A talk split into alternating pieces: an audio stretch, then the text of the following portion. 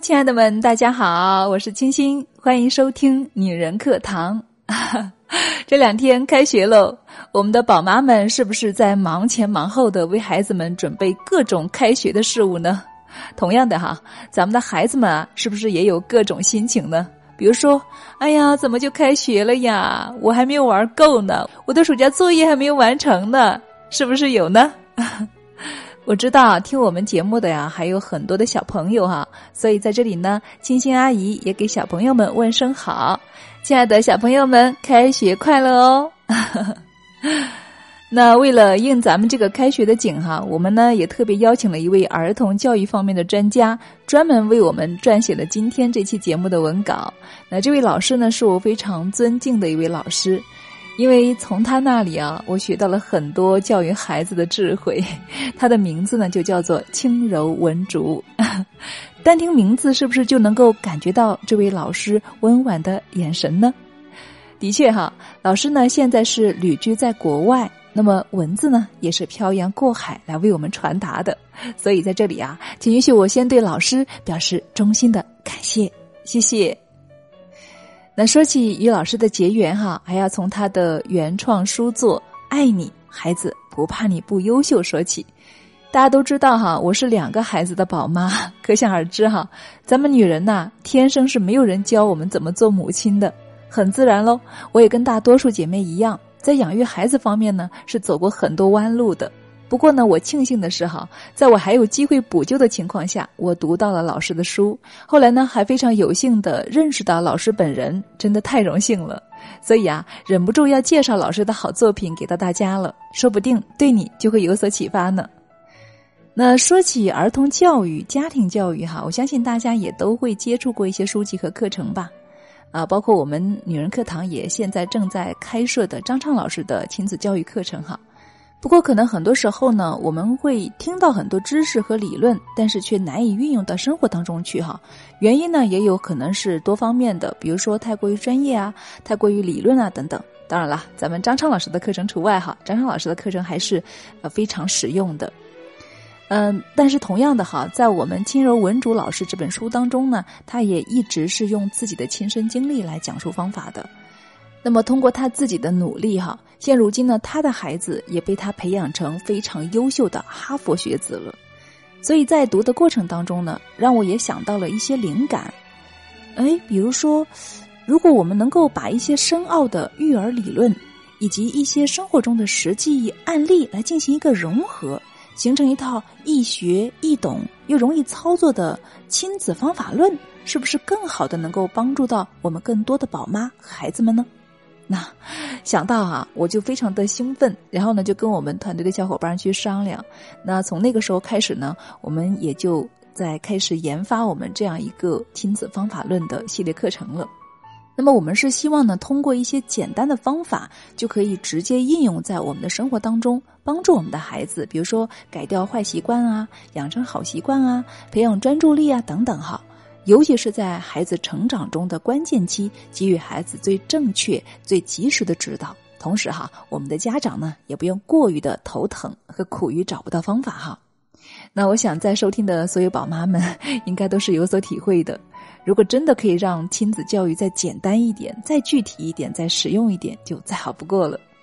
所以，亲爱的们，我们女人课堂一直以来是说要帮助姐妹们成长，那自然也应该包括姐妹们的亲子教育，对吗？因为孩子对我们女人来说是一生中最大的牵挂了，也是我们的希望所在。那么，亲爱的们，我们就一起来期待吧。我们的亲子方法论课程的研发，目前呢也已经是接近尾声了。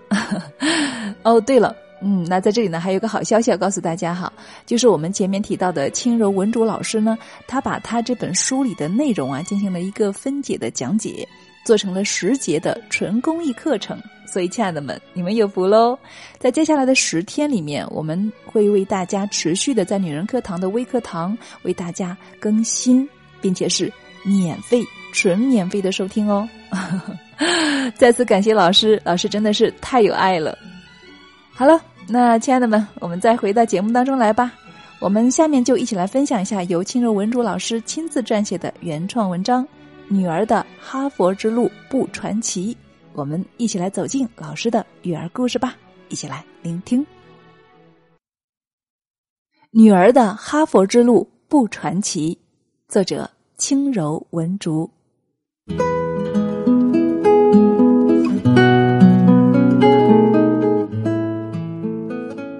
很难忘记女儿打电话告诉我她被哈佛大学法学院录取时的那一刻的喜悦之情。很坦然的说，作为母亲，我并不感到意外。女儿的哈佛之路并不传奇，相反，走得很平实。基于幼儿时的成长环境，我是一个极不自信的人。虽然这种状况在我考取美国注册会计师之后改善了许多。但是内心不自信的成分，仍然是时常的跳将出来，干扰我的思维和与人交流的方式。我深深的知道这一缺陷给我人生带来的伤害。自从我女儿出生的那一刻，我便立定心志，我一定要将女儿培养成一个阳光自信的孩子。为此呢，我也小心的呵护她的自信心，从没有说过一句伤害她自尊心的话。当我和先生一起回忆对女儿的养育过程时，他说：“他甚至不曾记得我对女儿大声说过话。”非常庆幸的是，我的先生对自信心重要性的认识比我还要深刻。自从女儿能够听懂大人的话开始，我们便相互配合，在她做游戏、讲故事等日常生活的点滴之中，用心的培养、提高和拓展她的自信心。通过对个人经历的反思，对周围社会的观察和分析，尤其是婚后，经常呢和我先生一起分享我们彼此的成长经历，以及对我们人生有重大影响的人和事，使我们深刻认识到幼儿教育的重要性。俗话说嘛，“三岁看小，七岁看老”，这一句的确是对幼儿教育的经典总结。所以说哈。一个人一生起决定性作用的是家庭成长环境和健康人格的养成。基于以上的共识，我们总结出对女儿教育的有效方法，特别是对她幼年时的自信心、独立性、与人相处与合作的能力、诚实和善良的品德等健康人格的培养策略，以及对她读书兴趣的培养。我和我先生都喜欢读书。女儿呢，从小也就耳濡目染了，自然也就喜欢读书。同时呢，一位英国作家童年时的故事也给了我很大的启发。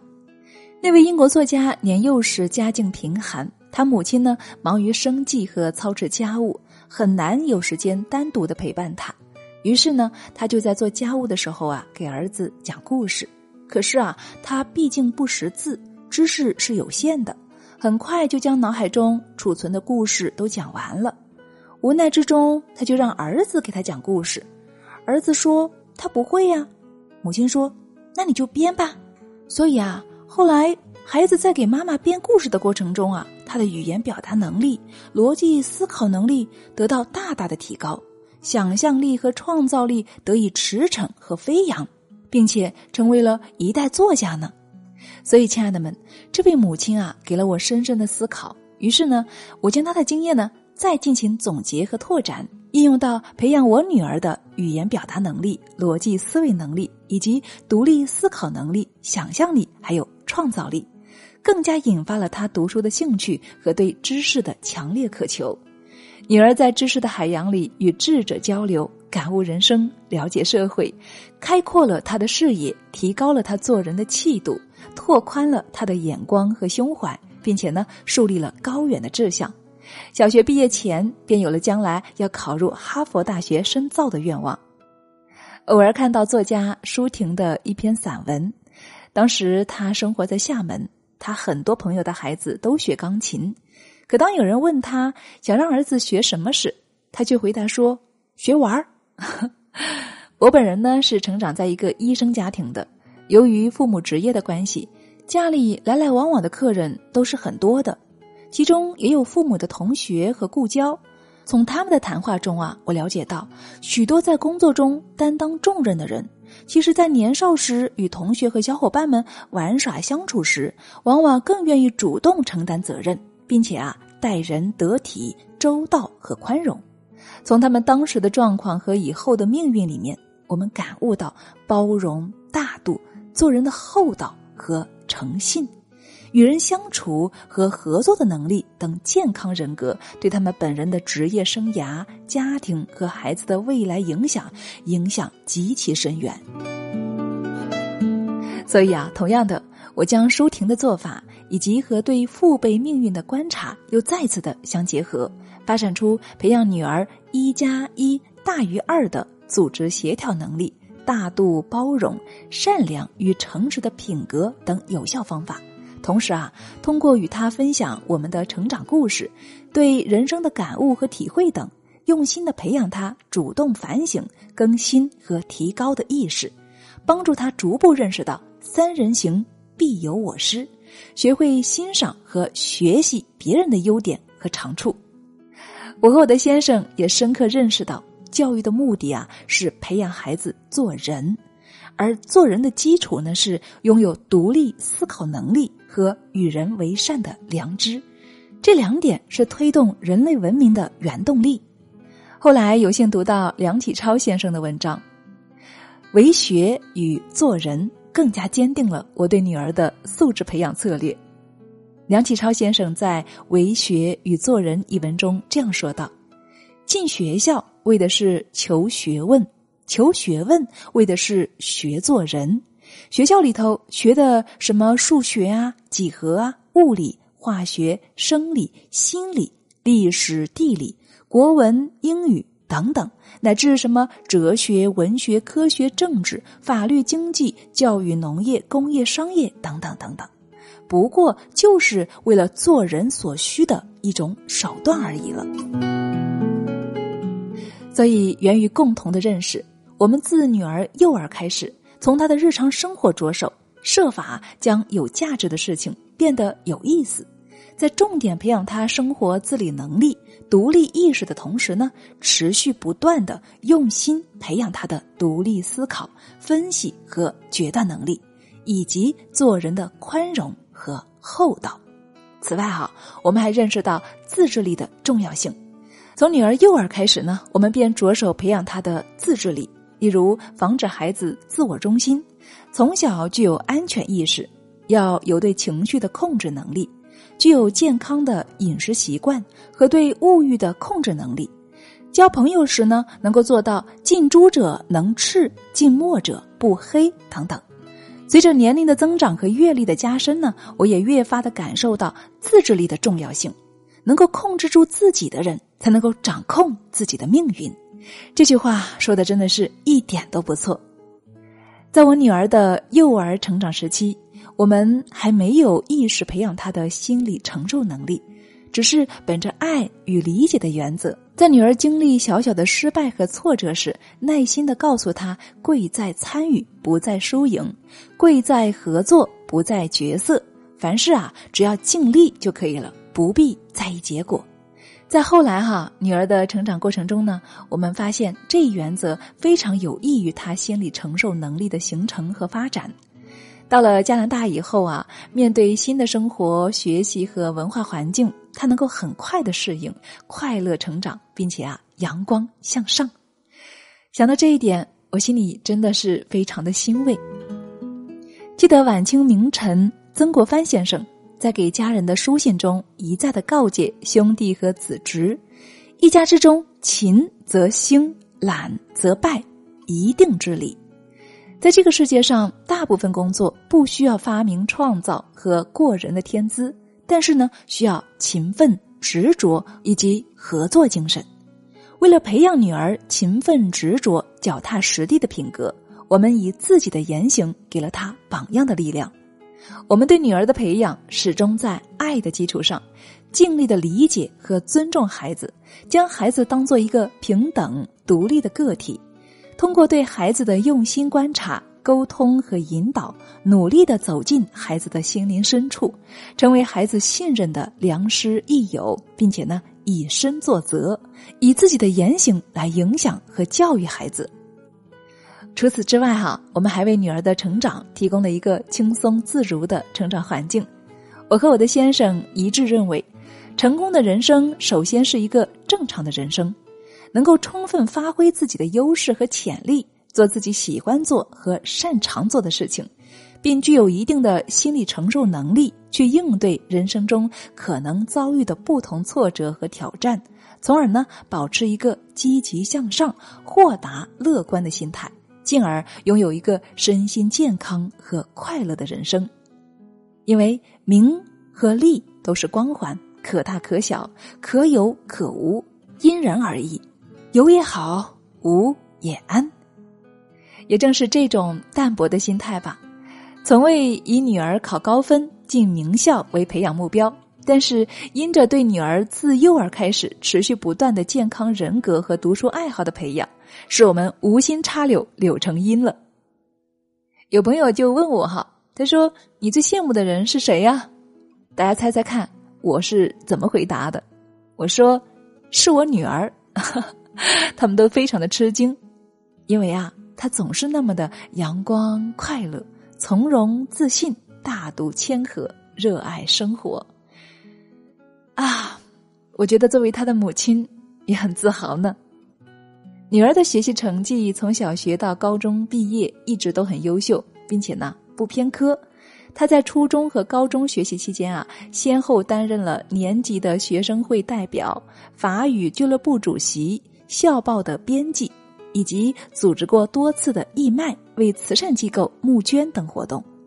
高中期间啊，还和同学一起多次代表学校到美国一些著名的大学参加模仿联合国的演讲。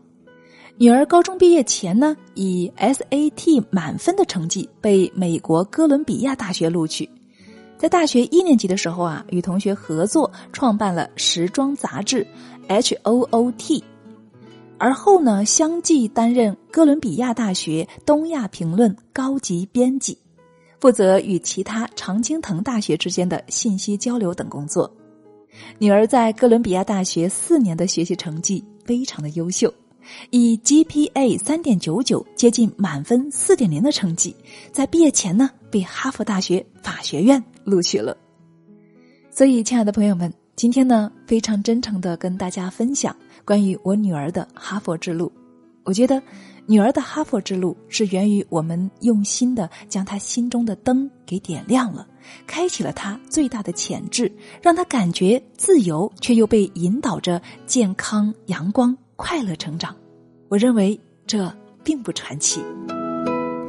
为了留住和女儿共同成长的温馨美好时光，同时呢，也是出于责任，我将女儿的成长故事、家长和老师的咨询等记录在了人民出版社最近我出版的新书《爱你孩子不怕你优秀》里面，希望也可以对亲爱的朋友你有所帮助。期待您读到我的新书。好了，亲爱的们，文章分享完了。哇，老师真的给人感觉非常的亲切呢。你看，就算是文字，我们是不是也能够感觉到他的表情呢？也难怪他能够培养出这么优秀的孩子了。好了，亲爱的们，那么今天的分享就先到这里啦。相信大家听到老师的分享之后哈，都会特别期待老师的课程以及他的书籍，对吗？那么收听老师的免费课程呢，可以扫描本期的二维码。同样的，如果你想购买老师的书籍呢，也可以在各大书店搜索到。记住，书名是《爱你孩子不怕你不优秀》。同时，亲爱的们，也让我们一起来期待我们的亲子方法论课程，好吗？这里是女人课堂，感谢您的聆听，让我们一起共同学习，共同成长。欢迎添加我们的微信公众号“女人课堂”，与我们取得更多的交流吧。我是青青，今天的分享就是这样了。我们下期再见。